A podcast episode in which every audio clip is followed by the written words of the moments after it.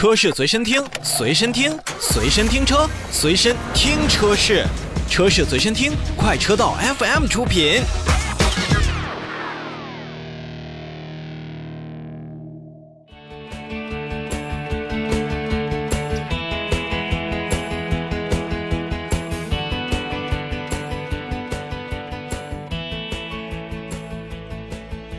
继续来看召回，克莱斯勒呢继续要去召回七千六百零四台的部分配备三点零升柴油发动机的进口大气诺基车型。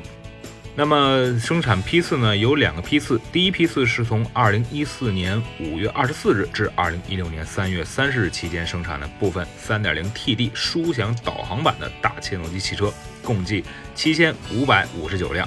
那第二批次呢，是二零一六年三月八日至二零一六年七月十七日所生产的三点零 TD 七十五周年致敬大切诺基汽车，共计四十五辆。那本次召回范围内的七千六百零四台的柴油车呢，呃，它是因为磁信号材料可能从发动机的曲轴脉冲轮的主体上分离，附着在发动机曲轴脉冲轮上的磁性材料呢，用于向曲轴位置的传感器提供信号。如果此信号材料消失了，那么发动机将失去同步喷油器的脉冲和凸轮正时的能力，会导致发动机熄火以及不能重新启动发动机。如果说是在车辆行驶当中失去动力，可能会发生无预警的碰撞，非常。危险也是存在安全隐患的，所以克莱斯勒中国汽车销售有限公司也是将会为召回范围内的车辆呢，去免费更新动力总成的模块软件，以消除此部分风险。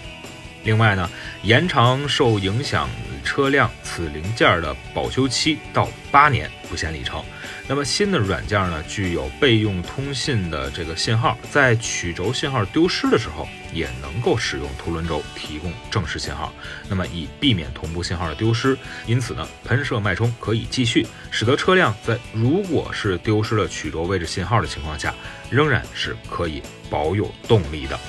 其实还是比较危险的一个事情。但是我们看呢，现在七千六百零四台的柴油版的大切诺基。目前在全国范围内应该还算不算在少数吧？那不管是二零一四年度产的，还是二零一六年度产的，那这些车型呢，往往也都是快过，已经过了这个保修期。那么对于这一部分的车主来说呢，我们建议大家都赶紧回到 4S 店去好好看一看自己的车型是否在。召回范围之内，如果在召回范围之内呢，那就马上去更新一下动力总成的模块软件，以消除此部分的风险。